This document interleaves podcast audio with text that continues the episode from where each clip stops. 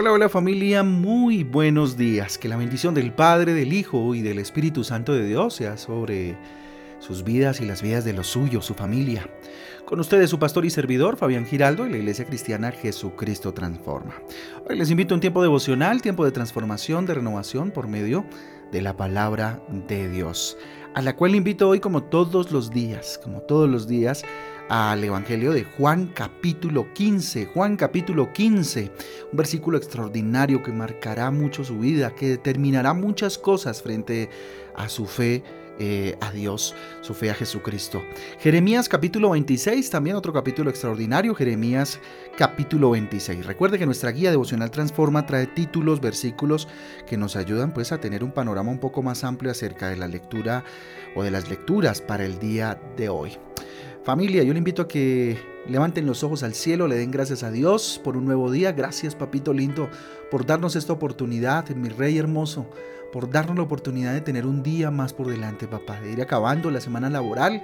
Te damos gracias, mi Jesús. Tú eres poderoso, tú eres fuerte y para siempre es tu misericordia. En el nombre de Jesús. Amén y amén. Es más importante obedecer a Dios que a los hombres. Título para el devocional del día de hoy, reflexión para el día de hoy. Es más importante obedecer a Dios em, que a los hombres. Vayamos pues a, Hechos capítulo 5 versículo 29. Hechos capítulo 5 versículo 29 dice lo siguiente.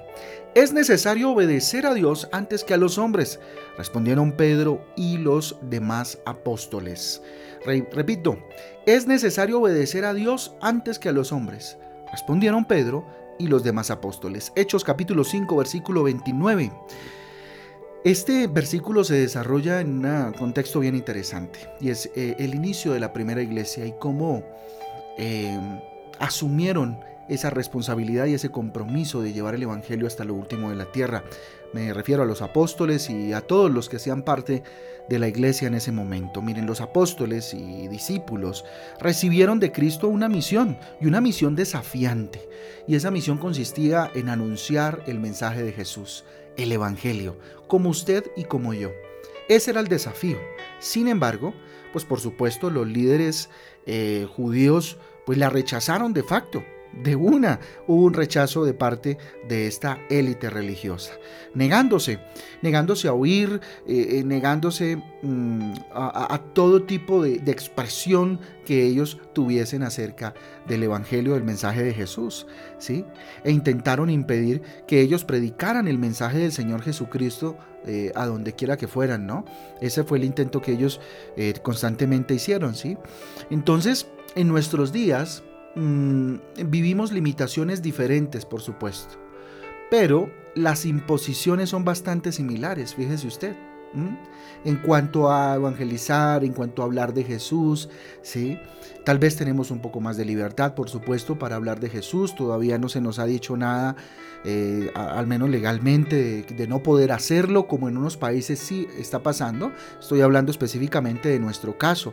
Tenemos esa oportunidad y no hay esas limitaciones pero las imposiciones sí son eh, similares. ¿sí? ¿Y a qué me refiero? Miren, los hombres que rechazan a Dios eh, intentan silenciar el Evangelio genuino con sus agendas seculares, con ideologías dominantes como las que hoy pues están proliferando, ¿verdad? Y limitan el discurso, limitan el mensaje de Jesús, lo limitan, lo peyorizan, si se quiere, lo minimizan, lo hacen pequeño, lo hacen inclusive risible, ¿sí? Eh, se burlan constantemente de ello. Pero es más importante, ahora sí, lo que eh, los apóstoles expresaron en ese momento y que es tan, em, tan actual, ¿no? Eh, es que es más importante obedecer a Dios que a los hombres.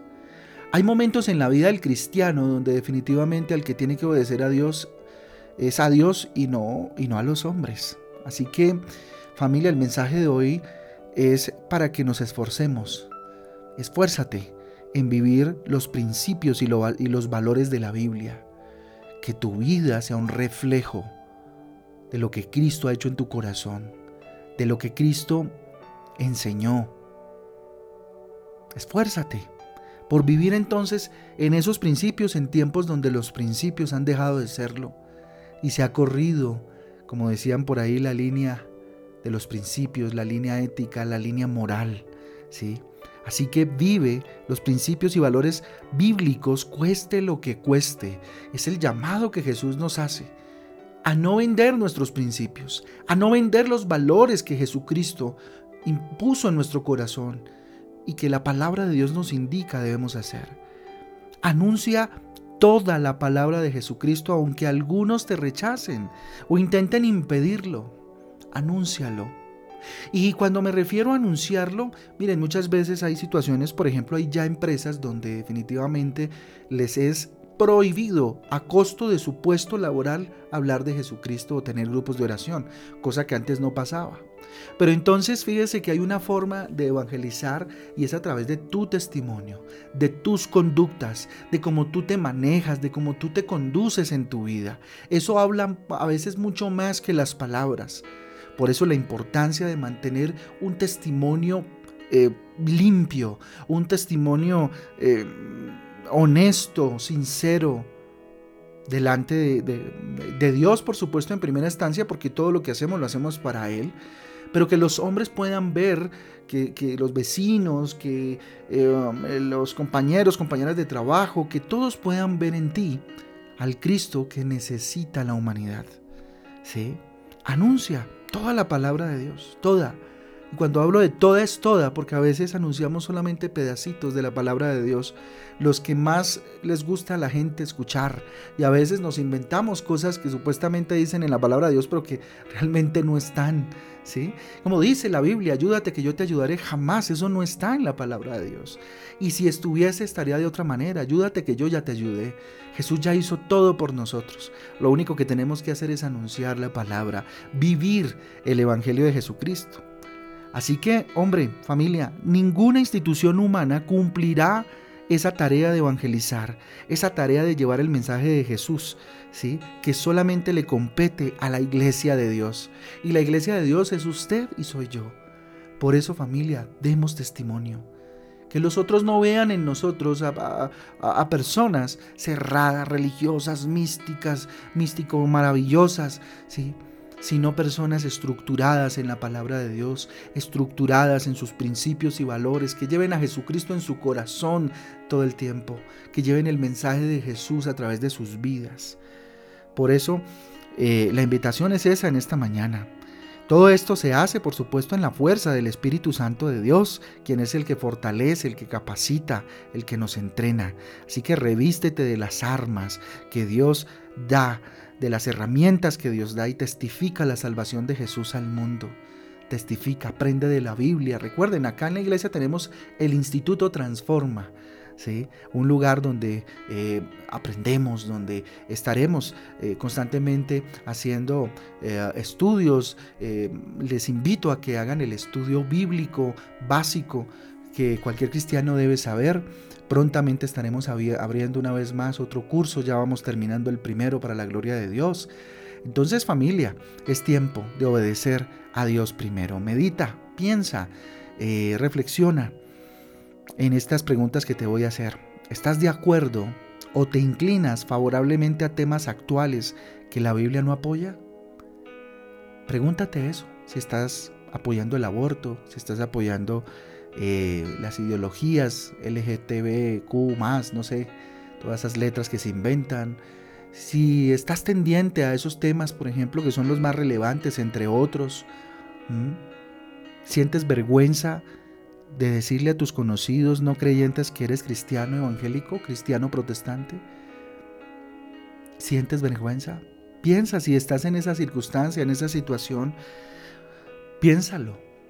¿Cómo estoy? O sea, me identifico con Jesucristo, me identifico con su palabra, me da pena andar con la Biblia, me da vergüenza evangelizar, hablar de lo que Cristo ha hecho en mi vida.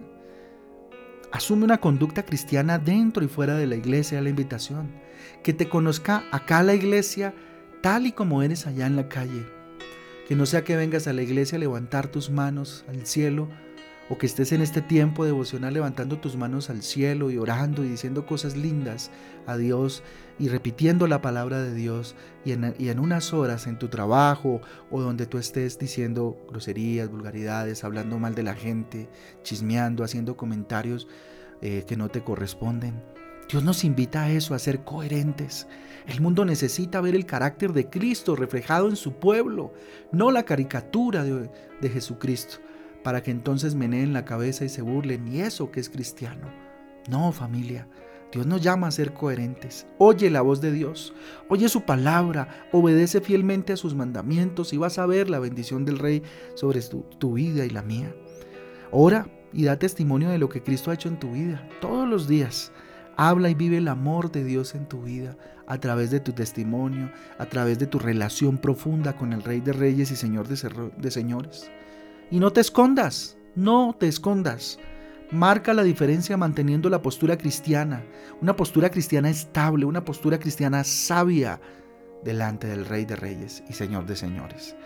Así que pensando en esto, familia, y bueno, después de esta exhortación de parte de Dios para nuestras vidas, para que despertemos, despertemos del letargo en que el cristianismo se encuentra hoy, que ya no ya da pena evangelizar, ya ya la gente no está hablando de Jesús ni evangelizando por todo lo que el mundo ha venido imponiendo, sus ideologías, sus formas de pensar, entonces el que anda con Biblia es un retrogrado. No, señores.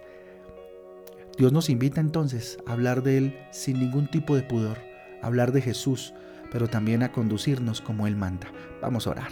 Bendito Dios, te damos gracias por este día, levantando nuestras manos al cielo, Dios. Proclamamos tu soberanía sobre nuestras vidas. Tú eres autoridad en mi vida, dígale Dios, y hoy me rindo delante de ti. Señor Dios, ayúdame. Dígale, ayúdame a obedecer en primer lugar, Señor, a ti. Ayúdame a obedecerte en primer lugar a ti, Señor, sin temerle al juicio o al rechazo de los demás, Señor Jesús que pueda caminar con la frente en alto sabiendo que tú vas conmigo y que aunque se burlen, aunque me rechacen, Dios, tú estás conmigo, bendito Rey. Que yo diga tu verdad todos los días de mi vida, aun cuando los hombres defiendan la mentira, bendito Dios, yo pueda defender, Señor, o pueda hablar de la verdad.